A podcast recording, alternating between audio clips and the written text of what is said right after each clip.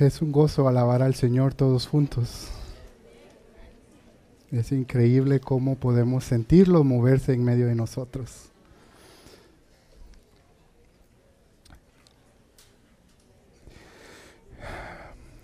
Cantábamos que Él es nuestro libertador. Él es poderoso. Y si cantábamos con conciencia, sabemos de que Él nos ha sacado de lugares que posiblemente eran imposibles de salir sin la ayuda de Él. Pero en su amor nos logró alcanzar y nos liberó.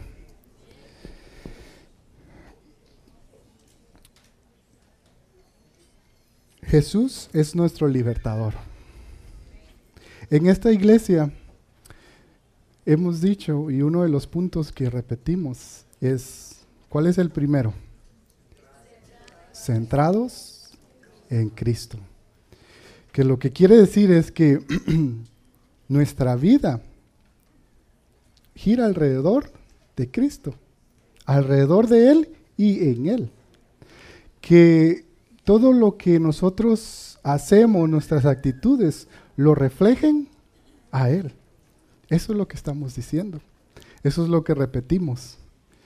Que la luz de Él pueda verse reflejada en nuestro diario vivir. Pero para poder lograr eso, tenemos que conocerle. Para podernos identificar con Él. Tenemos que saber cómo es Él qué era lo que él hacía, qué era lo que a él le gustaba, para poder identificarnos y tratar de imitarlo para así que Él se vea reflejado en nuestras vidas. Y eso lo vamos a ir logrando solo por gracia, por gracia, por pura misericordia y al buscar cada vez más y más de Él, esos cambios se van haciendo en nuestra vida pero debemos de estar cerquita de Él, para que lo bonito de Él, lo bello de Él, lo hermoso, se nos pegue. Y que otras personas puedan sentir eso. Eso vibrante, eso que vibre de nosotros. No porque sea de nosotros, sino que viene de Dios, ¿verdad? Si inclinan su servicio, vamos a hacer una pequeña oración. Padre, te agradecemos, Señor, por tu inmenso amor. Te damos gracias porque tú nos das una oportunidad más de poder escudriñar tu palabra. No somos merecedores, Señor, de nada. Gracias porque no nos das conforme a lo que merecemos, sino que nos das conforme a tu gran amor conforme a tu gran misericordia. Te venimos a pedir que tú seas quien nos guíes por medio de tu Santo Espíritu en esta tarde. Que seas tú tocando nuestros corazones, nuestras mentes. Que nos regales unos oídos para escuchar tu palabra. Pero sobre todo que nos regales unos corazones preparados para recibir de ti, Señor y que tú puedas hacer en cada una de las vidas aquí presentes lo que solo tú puedes hacer, que es transformar, dar libertad, dar vida. Te lo pedimos, Señor, en el nombre de Cristo Jesús. Amén. Quería comenzar recordándoles una gran noticia que hubo yo no sé si eh, se acuerdan ustedes de que en Chile se quedaron 33 mineros atrapados. ¿Sí se acuerdan de esa noticia? En todos lados se supo, ¿verdad? Todo mundo estaba viendo esa noticia. El 5 de agosto del 2010, 33 mineros quedaron atrapados cuando colapsó la mina de San José en Chile. Durante 70 días, el mundo miró y esperó que rescataran a esos hombres. 70 días en esa profundidad, en esa oscuridad, sin esperanzas, sin esperanzas, porque esa era una tarea muy difícil. Varios países se unieron para poder rescatarlos. Cada país presentaba y traía lo mejor de equipo, lo mejor, la mejor tecnología y las personas más capacitadas. Venían de todos los países para poder ayudar y para poder sacar el trabajo que era rescatar a esas 33 personas. Y es que había algo difícil. Primero tenían que localizar en dónde estaban, bajo la tierra. Y entonces lo que hacían es que perforaban hoyos para ver si daban en donde estaban. Pero ¿qué sucedía cuando taladraban? Se iba por otro lado y no lograban llegar en donde ellos estaban. Pero en una de esas, y después de tanto intento, después de un equipo dando ideas, dando ideas, hagamos esto, esto, esto, lograron dar en donde estaban y abrieron un agujero más o menos a la información que recaudé de 12 centímetros. Y ese agujero fue el que sirvió para proveerles agua, para proveerles alimento. E incluso habían doctores que estaban controlando la salud de los 33 mineros desde afuera. Había una concentración en estas personas para poderlas rescatar y poderlas salvar de esa profundidad donde se encontraban. Todos estos países se unieron. ¿Saben aproximadamente cuántas personas estaban viendo este momento que lo, que lo rescataran, más o menos mil millones de personas estaban observando este rescate. Cuando comenzaron a salir, ¿verdad? Uno por uno. ¿Sí se recuerdan? ¡Wow! ¿Qué hacía la gente cuando salía? Aplaudían.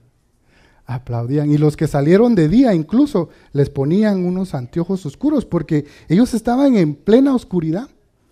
Y habían unos que incluso no llevaban ni lámpara. ¿Sí vieron la película? Ahí hicieron una película de eso. Incluso habían unos que no llevaban la lamparita. Imagínense, en esa profundidad, en oscuridad, y no tener ni siquiera una linterna. ¿Cómo se pudieron haber sentido esas personas hasta allá abajo? Pero, gracias a Dios, y a la ayuda de todos esos países, de esas personas que trabajaron, de ese equipo calificado para poderlos encontrar y rescatar. Y rescataron a los 33. Todos sobrevivieron. ¡Wow! ¡Qué rescate más excelente, ¿verdad? Mi pregunta es, ¿a cuántos de los que estamos aquí nos hubiese gustado ser parte de ese equipo? De ese equipo de rescate. de ese equipo de rescate, ¿a cuántos les hubiera gustado? a mí me hubiera encantado aportar ideas. A mí me hubiera encantado ensuciarme las manos en las máquinas con aceite o si es posible de lodo, de hacer. A mí me hubiera encantado. Esto es algo que quedó para la historia, hermano. Nunca antes se había hecho un rescate de esa manera. A mí sí, me hubiera encantado. El propósito primario de Jesús de venir a la tierra fue para traer completa redención a la humanidad, liberar de la culpabilidad y cautividad de nuestros pecados, así como todo tipo de esclavitud espiritual y opresión física. Veamos Lucas 4:18.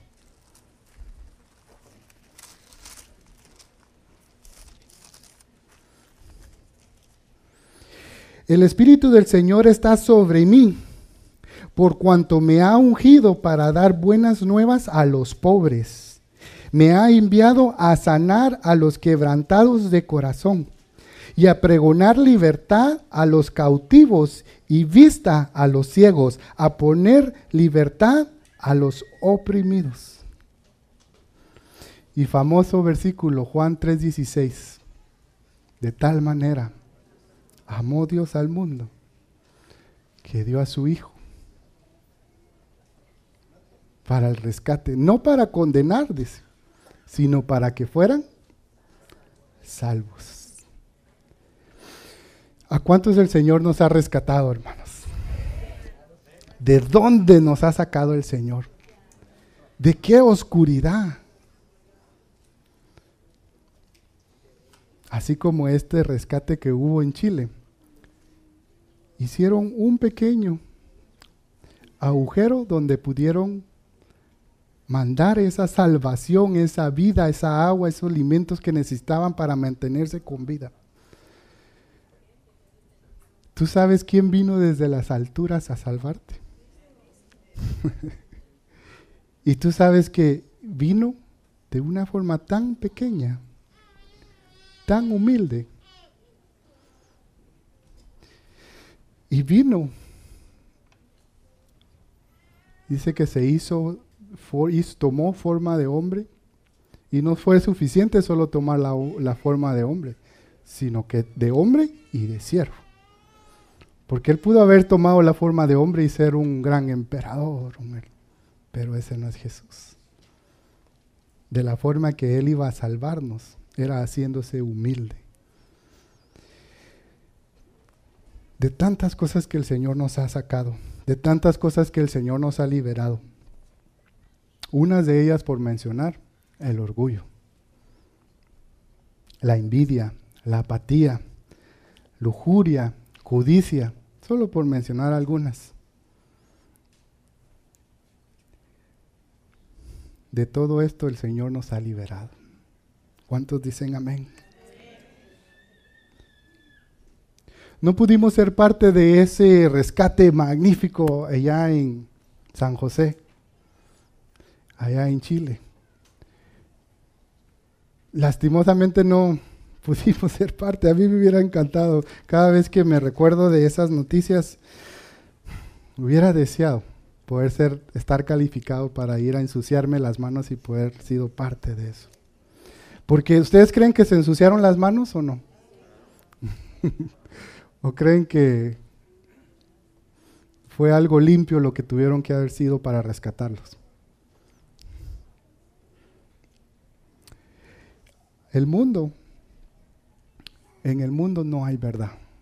En el mundo está lleno de mentiras, de engaños, de duda.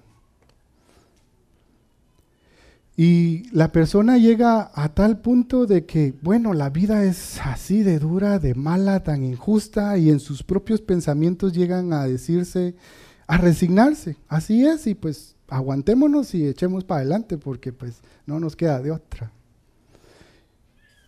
se convencen en ser víctimas y no buscan de Dios. Estamos necesitados. Hay algo que nos hace falta, hay algo que debemos calmar, que la gente busca, se mueve de un lugar a otro, pero no encuentran lo que buscan. Entonces, ¿qué hacen? Se cambian de un trabajo a otro. Y entonces, como no encuentran lo que querían, ¿qué hacen? Se vuelven a mover.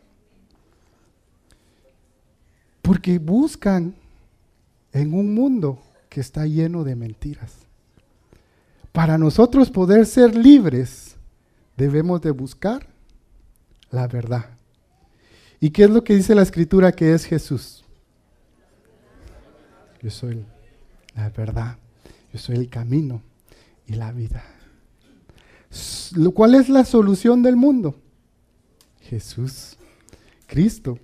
Ahí es donde vamos a encontrar toda y a satisfacer toda esa necesidad que tenemos.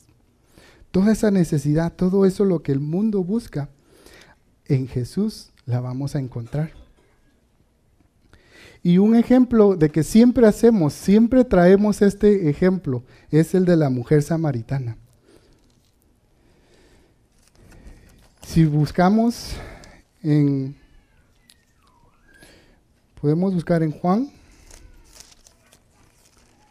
Si vamos a Juan, en Juan capítulo 4, ahí encontramos, hermanos, la historia de la mujer samaritana. Ella no tenía idea que el Señor la iba a estar esperando en dónde? En un pozo de agua. Incluso dice que ella fue y salió a, traer agua con su tinaja, nosotros le decimos tinajas, fue con su agarró su tinaja y fue al pozo a la hora sexta, dice las escrituras, que es más o menos al mediodía. Y usualmente las mujeres iban a traer el agua tempranito. ¿Por qué? Porque desde temprano tienen sus quehaceres en el hogar, limpiar y todo. Entonces, esta mujer de alguna forma podemos decir que estaba evitando a las personas, evitando. O quizás podemos decir que estaba escondiéndose, no quería que la vieran. Y entonces dice que ella dijo, bueno, mejor, yo me imagino, ¿verdad? Que ella dijo, mejor voy a ir a mediodía para así. No me topo con nadie, así nadie me critica, nadie habla mal de mí. Voy y saco el agua y regreso. Pero ella no sabía que ahí iba a estar Jesús esperándola. Ella no tenía ni idea el encuentro que iba a tener en ese lugar. Y entonces dice que llega y cuando ella estaba sacando agua, ahí estaba Jesús. ¿Y qué fue lo que le dice Jesús? Dame de mover. Y la mujer sacó un pichel, un vaso y le comenzó a dar de beber así nomás.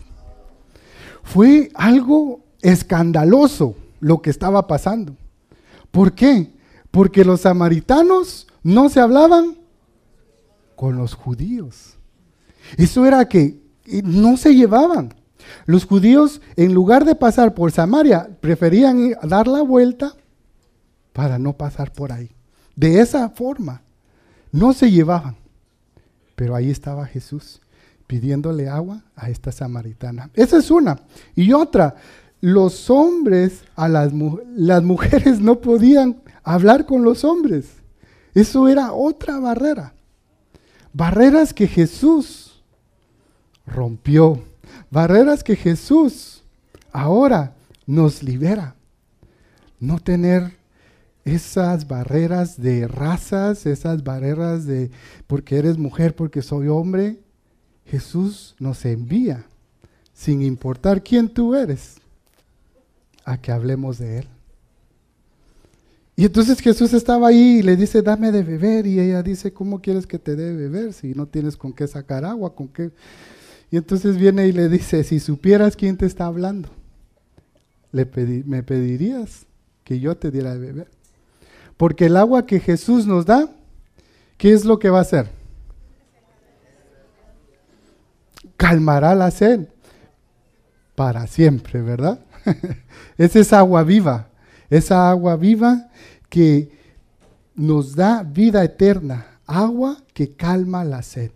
Aquí en Juan 4, versículo 28 dice, entonces la mujer dejó su cántaro y fue a la ciudad y dijo a los hombres, venid, ver a un hombre que me ha dicho todo cuanto he hecho. ¿No será este el Cristo? Ella, ¿por qué iba al pozo? por agua. ¿Y qué vemos que es lo que termina haciendo después que ve a Jesús? Por allá voló la tinaja. Salió corriendo y fue contando, mira, aquí hay un hombre que me dijo todo, toda mi vida. Lee este capítulo en tu casa. Juan 4. Averigua cómo era la vida de esta mujer. Te invito a que llegues y que leas ¿Qué era? ¿Por qué es que esta mujer, qué fue lo que Jesús le dijo? ¿Qué fue lo que le reveló? Que la hizo olvidarse del agua porque iba y salir corriendo y comenzó a contarles a todos, a todos, que había conocido a un hombre, que le dijo toda su vida. Cuando tú estás con alguien que no te lleva, ¿cómo te sientes? Cuando tú estás con alguien, para que me entiendas mejor, que no te mastica, ¿cómo te sientes?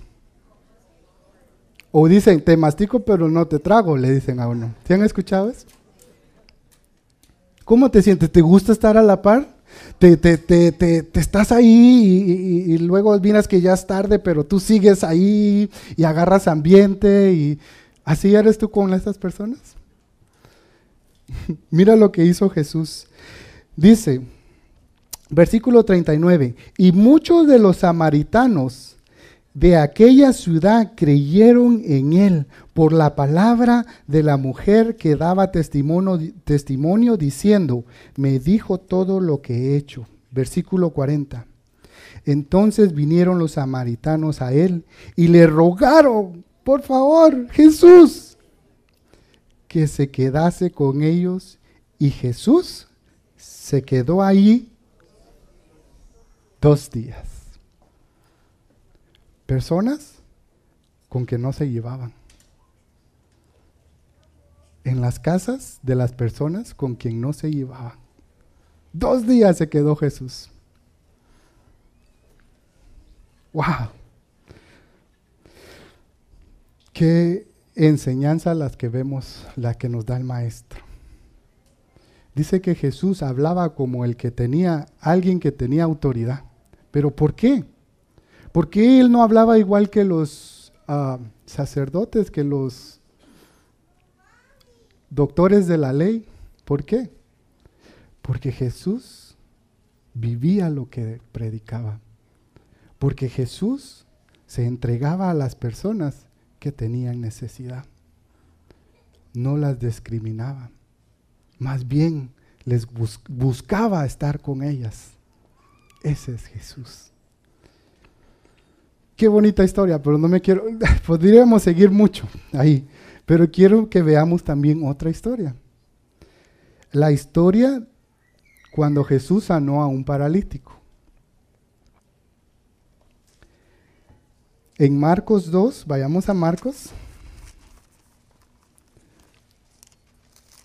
Marcos 2.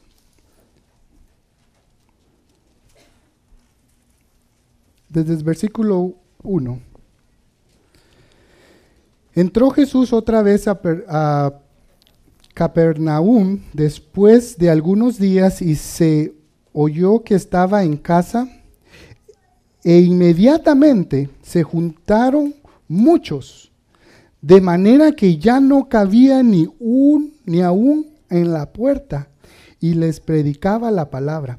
Entonces vinieron a él unos trayendo a un paralítico que era cargado por cuatro y como no podían acercarse a Jesús, a él, a causa de la multitud, descubrieron el techo de donde estaba y haciendo una abertura bajaron el lecho en que yacía el paralítico.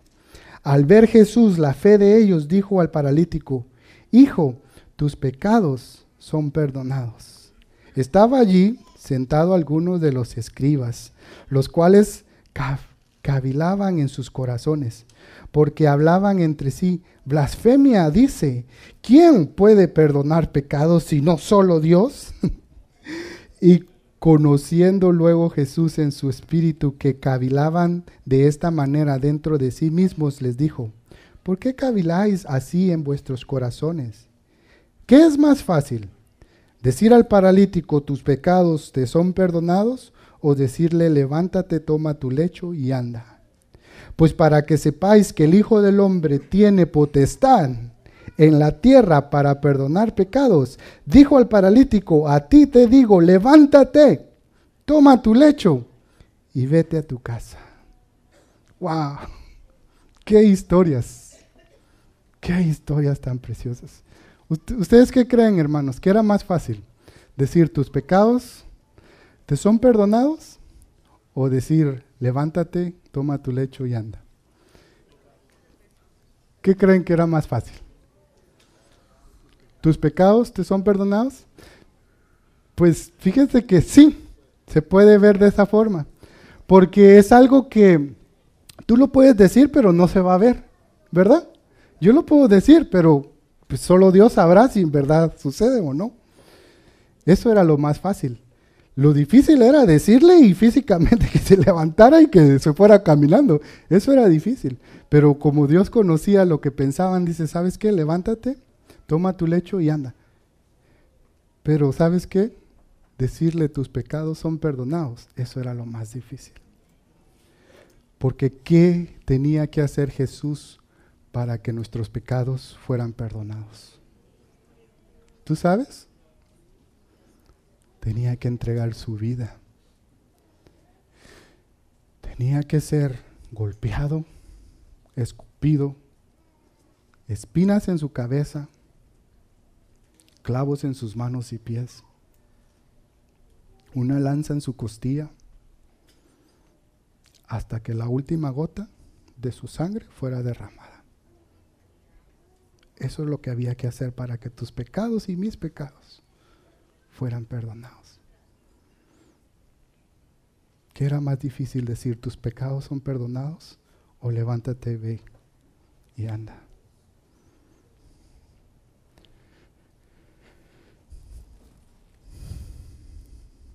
No sabemos los nombres de esos cuatro muchachos que llevaban a ese paralítico, a ese amigo. Ellos sabían que si Jesús lo veía y si ellos lograban llegar cerca de Jesús, él iba a ser sano. Ellos tenían esa fe. Y iban y cuando vieron en la entrada qué fue lo que con qué se fueron a topar. Estaba lleno. ¿Se pueden ustedes imaginar que estaba lleno hasta en la puerta y toda la gente estaba oyendo a Jesús de tal manera que cuando vieron venir a estas personas no se hicieron a un lado?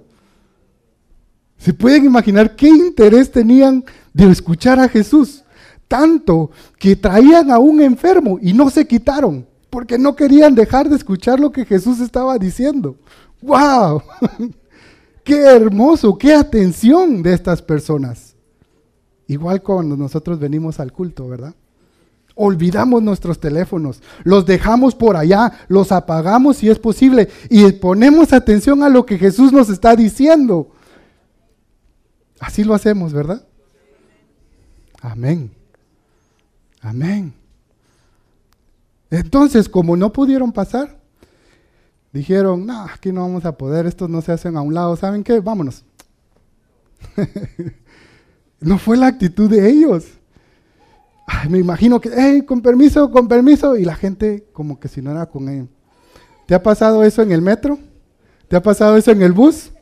Con permiso, con, pero como que si no, ¿verdad? Entonces, estaban ahí, estaban ahí, no veían cómo entrar y vieron, ¿cómo hacemos Dios? Y vieron para el cielo. Y cuando vieron para el cielo, ¿qué vieron? ¿Sabes qué? Anda, tráete el soso, la sierra, un par de martillos. Ahorita lo metemos. Se subió, ay, la escalera, ¿verdad? La escalera, pam, pam, subieron. Hermano, ¿tú qué hicieras si aquí en medio ahorita te comenzara a caer a ring? ¿Qué hicieras tú? ¿Te quitas? ¿Qué hicieras, hermana, si ahí te comienza a caer a ring? Definitivamente nos asustamos, ¿verdad? Salimos corriendo. Pero lo que debiéramos de hacer es ayudar a bajar al que están trayendo. Ayudarlos. No decir, ay, no, no, me están tirando a serrín, uy, no. No, al contrario, ensúciate las manos como estas personas se ensuciaron en este rescate de los mineros. A eso somos llamados. Pero porque no nos queremos incomodar, no nos queremos ensuciar, en veces dejamos de hacer lo que somos llamados a hacer. Qué enseñanza la de Jesús. Qué precioso Jesús. Leemos los evangelios, vemos lo que Jesús hizo y no nos podemos detener de enamorarnos más y más de Él. Cada vez sentimos más. Nuestro corazón, pum, pum, palpita y sentimos que se nos va a salir del amor que sentimos. No sé si tú sientes eso, hermano. ¿Sientes ese amor por Jesús? ¿Te emociona ver las enseñanzas que nos dan? En veces ponemos muchas excusas, ¿verdad? Ay, es que no se puede, no podemos pasar, no tengo tiempo. Para eso están los pastores. ¿Sí o no? Pues ellos son los que tienen que hacerlo. los pastores. Quiero preguntar, esta pregunta quería hacerla. Levanta la mano si estás tú trabajando tiempo completo para el Señor.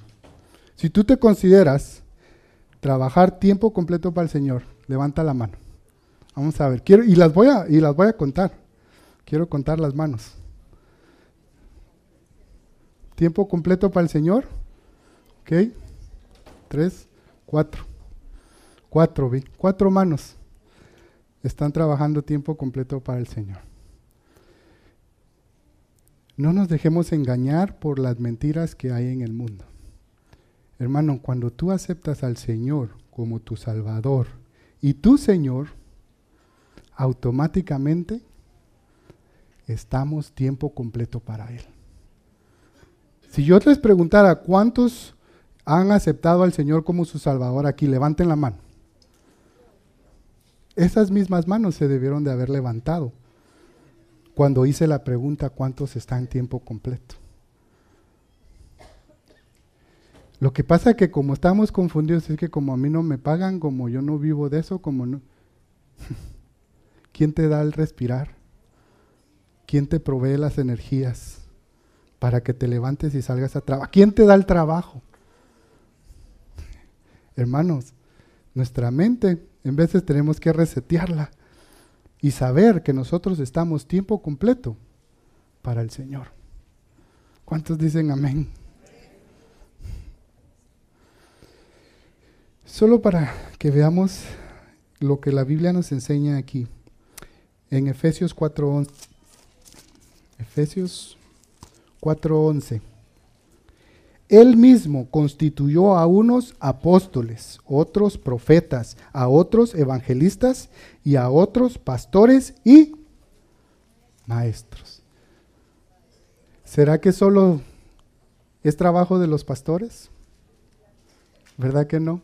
Así como esos cuatro amigos que llevaban a aquel para que Jesús los sanara, así debemos nosotros, hermanos, llevar el Evangelio a las personas que necesitan de Jesús. Y no, y no ver las, las, ah, dificultades, no ver las, los problemas, siempre van a haber. Pero sigamos el ejemplo de estos cuatro muchachos, ver para el cielo. Si algo se te pone difícil, ve y mira a Dios, pídele a Dios. Y Él te va a dar la respuesta. Él te va a dar la idea de cómo hay que hacerles.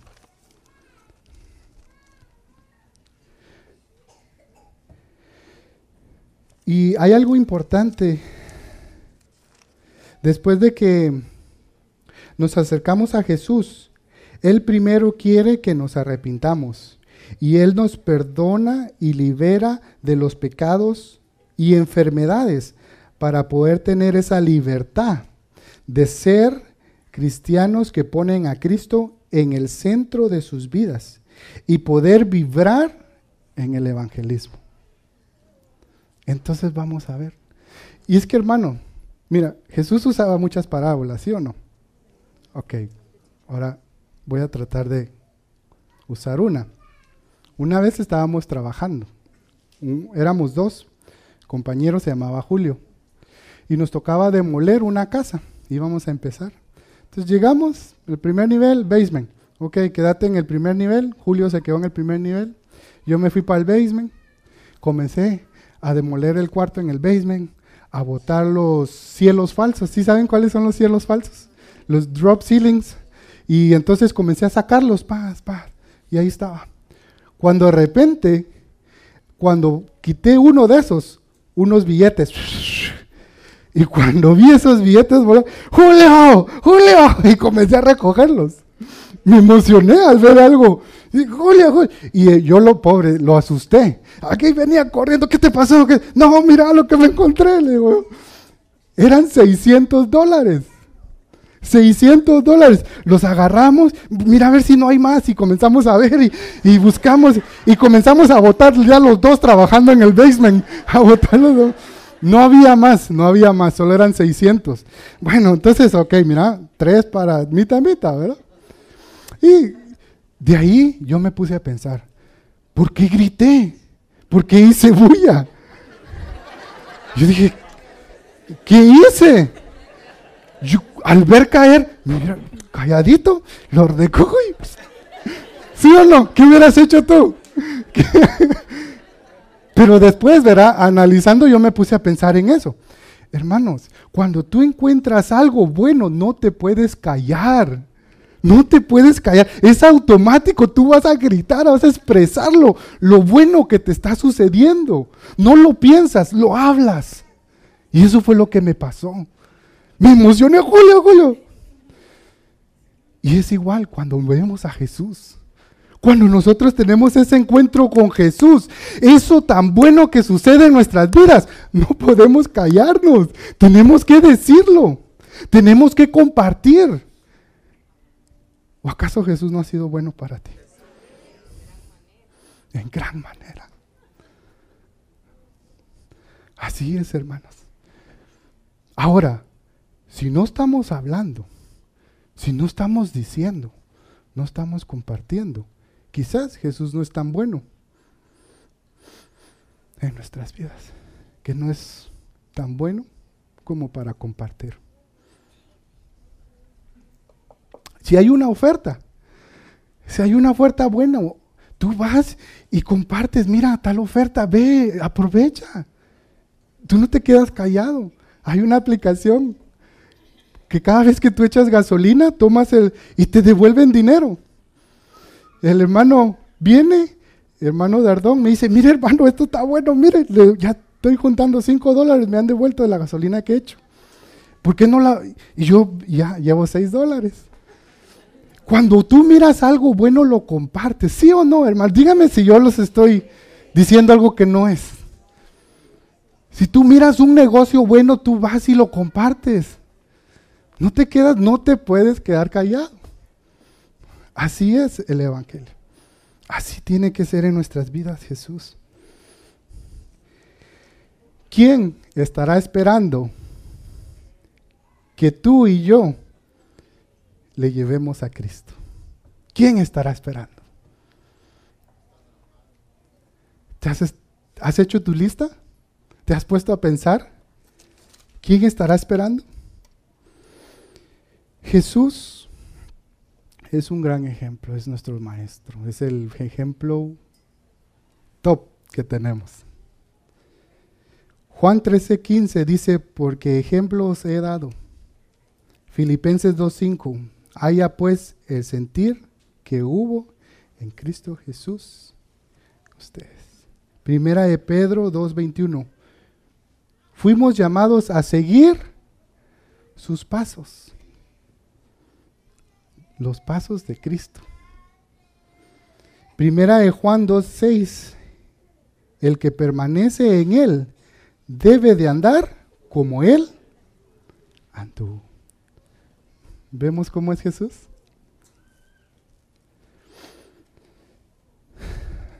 Es algo tan hermoso hablar de Jesús.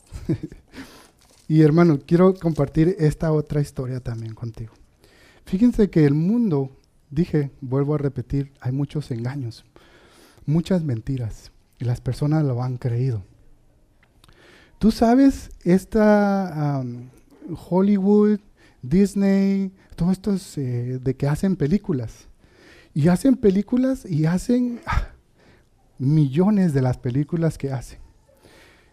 Pero tú sabes, tú, tú, dices, esta película se trata de esto y esta se trata de esto, pero fíjense que tienen un tema en especial tienen un tema en especial. Todas las películas.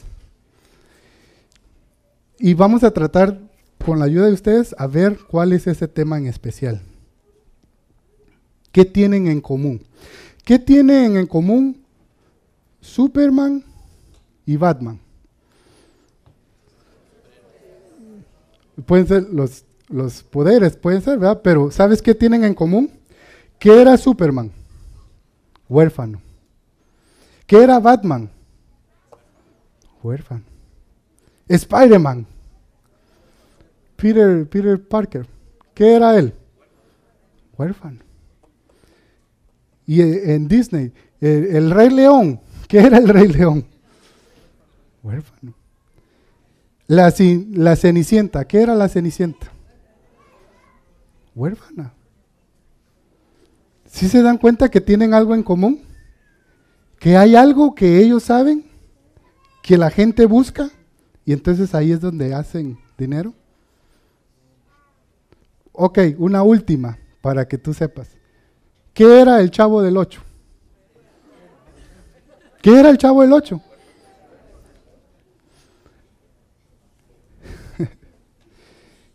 Tienen la idea que somos personas huérfanas, que necesitamos a un héroe que se identifique con nosotros, que nos venga a rescatar. Hacen millones y millones con lo mismo. Ahora, ¿cuántos de aquí son huérfanos? Ok, nadie levanta la mano. Excelente. Voy a hacerles la prueba. Hermano, ¿cuándo tú te has sentido que mañana te va a faltar algo? Levanta la mano si tú has tenido ese sentimiento que mañana te va a hacer falta algo. ¡Wow! Excelente. ¿O no están haciendo honestos? Oh, ya, una mano. Yo, yo les soy sincero, hermanos. Cuando voy terminando un trabajo y no tengo otro en línea, yo soy sincero, me preocupo por mañana. Ahora tengo una hija preciosa y una esposa preciosa que mantener. me preocupo. Y, y, yo en veces siento eso de que mañana me haga falta. Si tú sientes eso, tienes un espíritu huérfano. Porque al hijo, al que tiene su padre, mañana su padre le proveerá. ¿Tú, tú ves a, a esos bebecitos que cargan en los brazos preocupados por lo que van a comer mañana? Eso, eso es tener un padre. Entonces, si nosotros tenemos a Padre Celestial, ¿por qué nos preocupamos por lo que mañana nos va a hacer falta? Voy a hacerles otra pregunta. ¿Cuántos de los que estamos aquí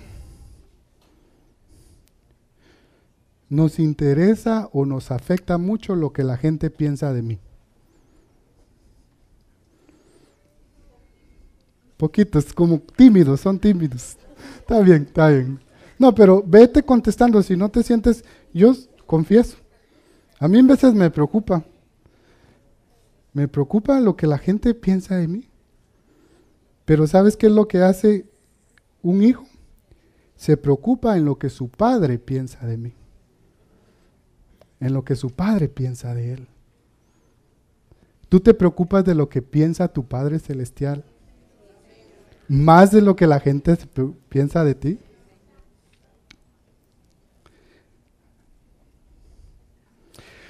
¿Cuántos de los que estamos aquí, levanta la mano, si, tienes un sentimiento que algo malo te va a pasar? ¿Cuántos han tenido ese sentimiento que algo malo me puede pasar? ¿Cuántos? Si tú sientes eso, puede hacer que tengas el espíritu huérfano. Porque el padre cuida de su hijo. Entonces eso no debe estar en nosotros. Porque el padre cuida del hijo. Y por último, ¿cuántos de los que estamos aquí tienen miedo? Pongan atención a la última. ¿Cuántos de los que estamos aquí tienen miedo que si se mueren no verán a Cristo? Si te mueres hoy, ¿te salvas? ¿O tienes miedo a, ay, es que cabal hoy me hacen la pregunta? esta semana, hermano. Mejor hágame la siguiente semana. Si dudaste, si dudaste, es porque te sientes huérfano. Y mira, y por eso todas estas películas y todas estas personas atraen, atraen, porque la gente tiene sed. La gente está buscando algo que calme su sed. Pero solo hay uno que puede saciar esa sed. Cristo Jesús es el único hermano.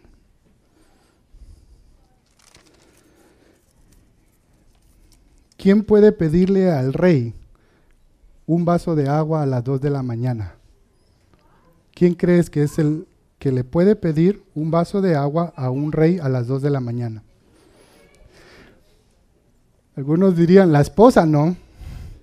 Si la esposa le dice, ve a traerme un vaso, levántate tú, le diría el rey. ¿Ustedes qué dicen? El único por el cual el rey se levantaría y llevaría ese vaso de agua para darle es al hijo. Él es el único. Quisiera hablarles ahora del hijo pródigo. Lucas 15, vamos, a ver si nos da tiempo, por lo menos vamos a tratar, tratar de aprovechar, aprovechar lo más que podemos.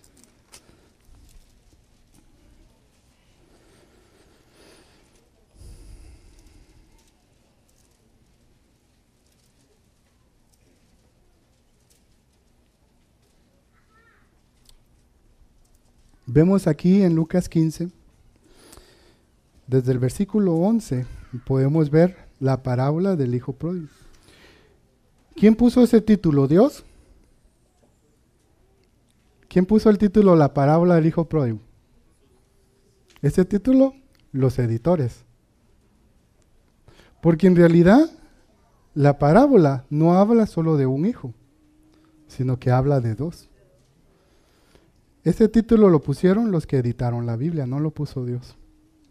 Pero en realidad la parábola no habla en sí de esos dos hijos, sino que habla más del corazón del Padre, de ese Padre que es amoroso. Dos historias tienes ya para ir a leer a tu casa. ¿Las apuntaste? Lo de la mujer samaritana y la parábola del hijo pródigo. Yo te lo voy a resumir, pero ve a tu casa y haz tu tarea léelas. Resulta que este hijo viene y le dice a su padre, padre, muérete ya. Padre, muérete ya y dame mi herencia, dame mi parte. ¿Qué dirías tú si tu hijo se acerca y te dice eso? ¿Cómo reaccionarías tú?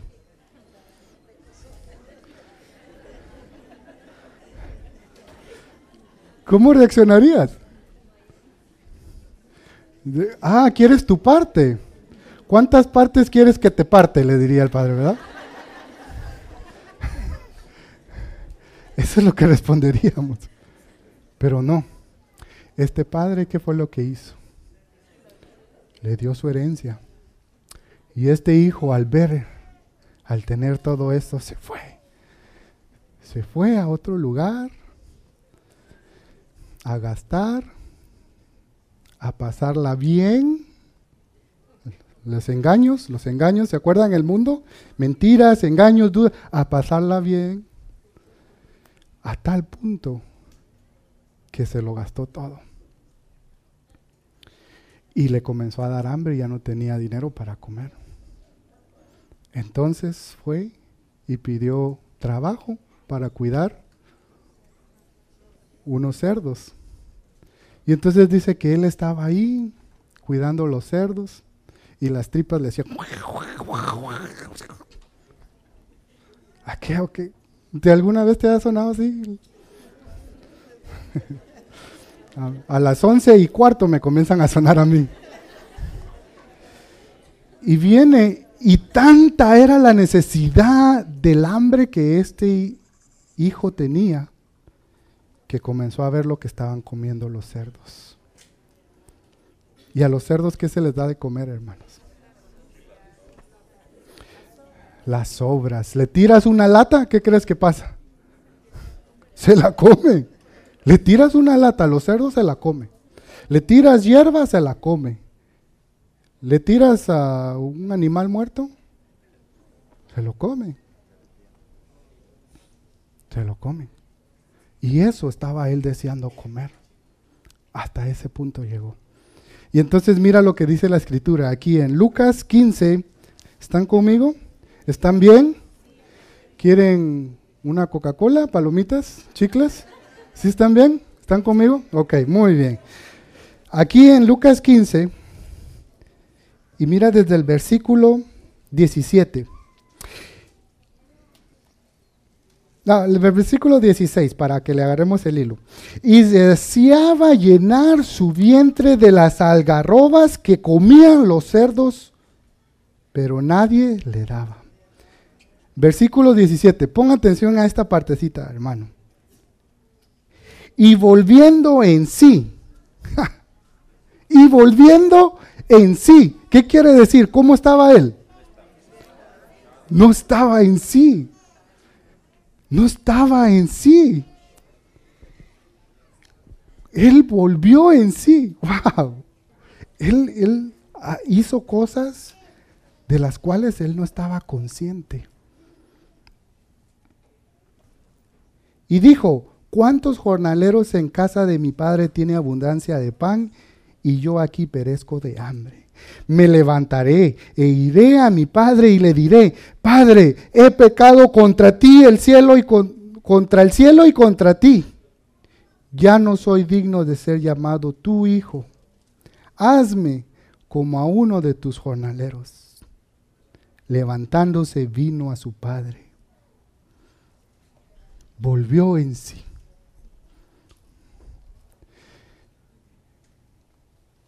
Decidió regresara con su padre. Y fíjense que se podía regresar, podía él regresar a la casa de su padre, pero había una costumbre que le llamaban, la apunté, permítame, ahorita se la diga, Quetzazá. Tenía que pasar, si querías regresar, tienes que pasar por el Quetzazá. ¿Sabes qué es el Quetzazá? No sé si en la escuela a ti te lo hicieron. A mí creo que es un par de veces. Pero se pone en estilo túnel. Y cuando tú vas pasando, pa, pa, pa. ¿Sí sabes de lo que te estoy hablando? Hacen el túnel. Y entonces uno va pasando y lo comienzan a... Mm, bromas o molestadera de, de patojos, decimos nosotros. Pero eso hacían en la escuela. Entonces, el Quetzazá, sí, Quetzazá, era algo igual.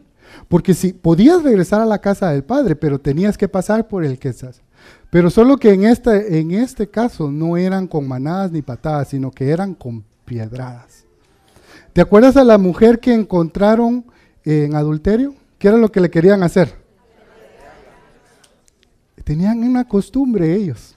Podías regresar, pero tienes que pasar por el túnel. Y si no sobrevivías, pues por lo menos lo intentaste. Porque podía que ahí te quedaras. Ahora, si lograbas pasar, entonces demostrabas que estabas arrepentido y pagabas lo que tenías que pagar y podías regresar a tu casa, tu padre. Y, perdón, hermano.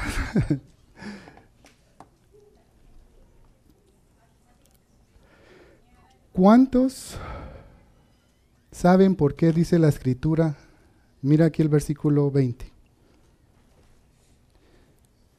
Cuando, el, cuando aún estaba lejos, lo vio su padre y fue movido a misericordia. Y corrió y se echó sobre su cuello y le besó. ¿Por qué dices y por qué crees que dice y corrió?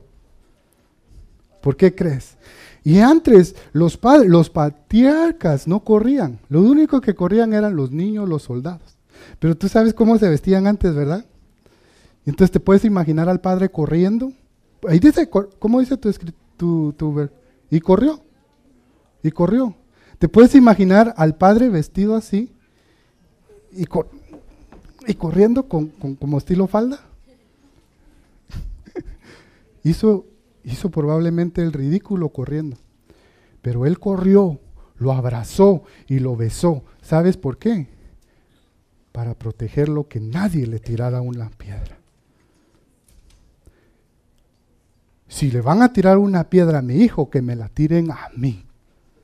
El padre corrió al hijo, lo abrazó y lo besó. ¿Tú sabes cómo venía ese muchacho de cuidar los cerdos? Sucio, apestando. Pero el padre no le importó. Lo abrazó y lo besó. estás viendo el, amor del Padre. Quisiera profundizar un poco más, hermanos, pero tan grande es la misericordia que vemos que llega a la casa y viene y le dice, pónganle, leamos lo mejor, versículo 21, y el hijo le dijo, Padre, he pecado. Mira, mira que el padre lo corrió, lo abrazó y lo besó antes que le pidiera perdón. ¿Sí te estás dando cuenta de ese?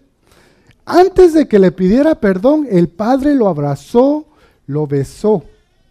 Y luego el hijo le dice, Padre, he pecado contra ti, el cielo, contra el cielo y contra ti, y ya no soy digno de ser llamado tu hijo. Pero el padre dijo a su siervo, sacad me, sacadme el mejor vestido y vestirle y ponerle un anillo en su mano y calzado en sus pies y traed el becerro gordo y matarlo y comamos y hagamos fiesta.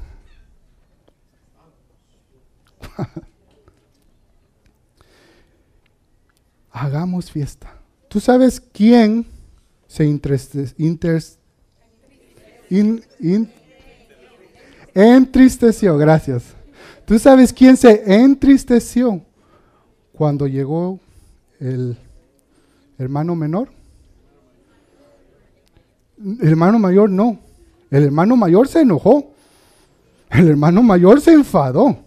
El hermano mayor, vemos al final de la historia que el padre está pidiéndole, rogándole al hermano mayor que entrara, mientras el hermano menor, el pecador, estaba bailando, danzando, gozándose en la casa del padre. El hermano mayor se enojó. Y no quiero hablar del hermano mayor porque aquí no hay ningún hermano mayor. Aquí no habemos así. Entonces, no. ¿Quién se entristeció?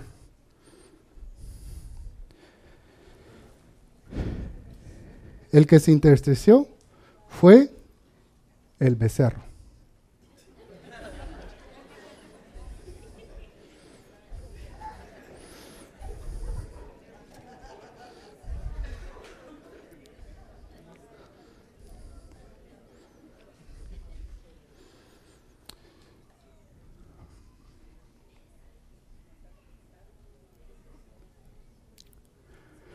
Esta historia la estaba contando Jesús.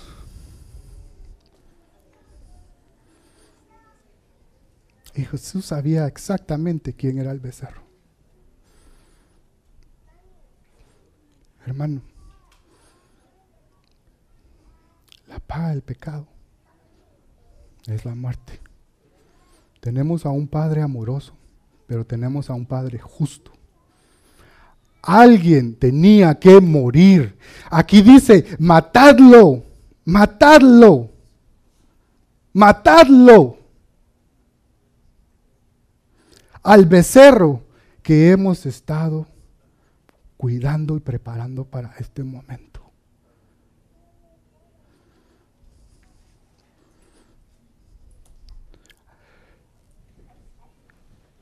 Alguien inocente tenía que pagar por todos sus pecados.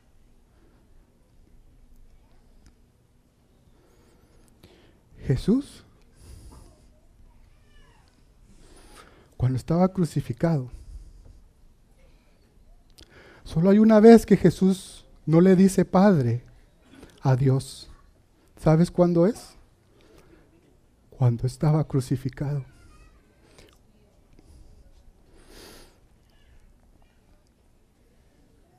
Jesús dijo, Eloí, Eloí, lama sabactaní. Lama, lama. ¿Por qué? Dios. ¿Por qué?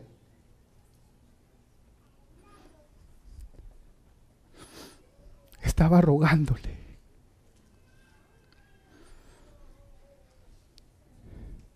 Cuando mi nena me mira algo en las manos, y ella lo quiere, ¿cómo así? Así, para pedir.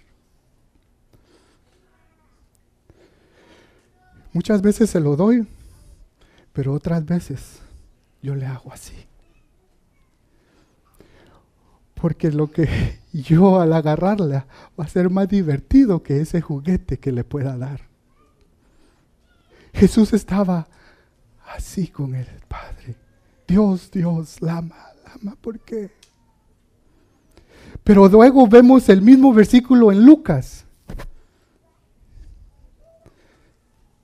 Y dice, mi espíritu encomiendo en tus brazos. Yo cargo a mi nena y la elevo. Y sé que se va a divertir más que como que si le diera un juguete. Ese es el amor del Padre. Si los músicos pueden pasar. Si los músicos pueden pasar y si nos podemos poner de pie.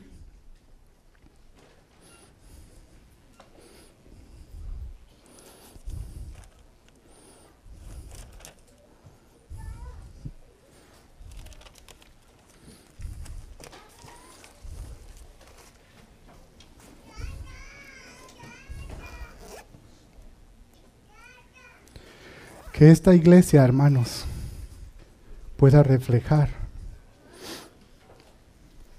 el amor del Padre. Que esta iglesia, hermanos,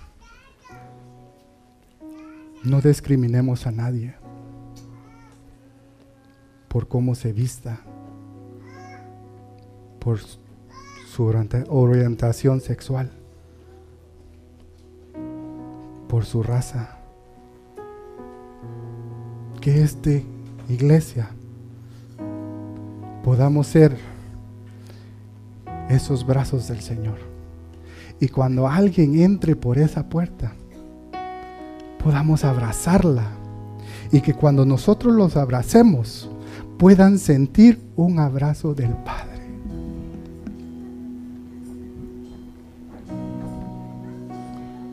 No tengas miedo de ensuciarte. Pero únete al equipo, no para salvar a 33 nada más, sino que al mundo entero. ¿Y cómo lo vamos a hacer? Uno por uno, uno por uno, uno por uno.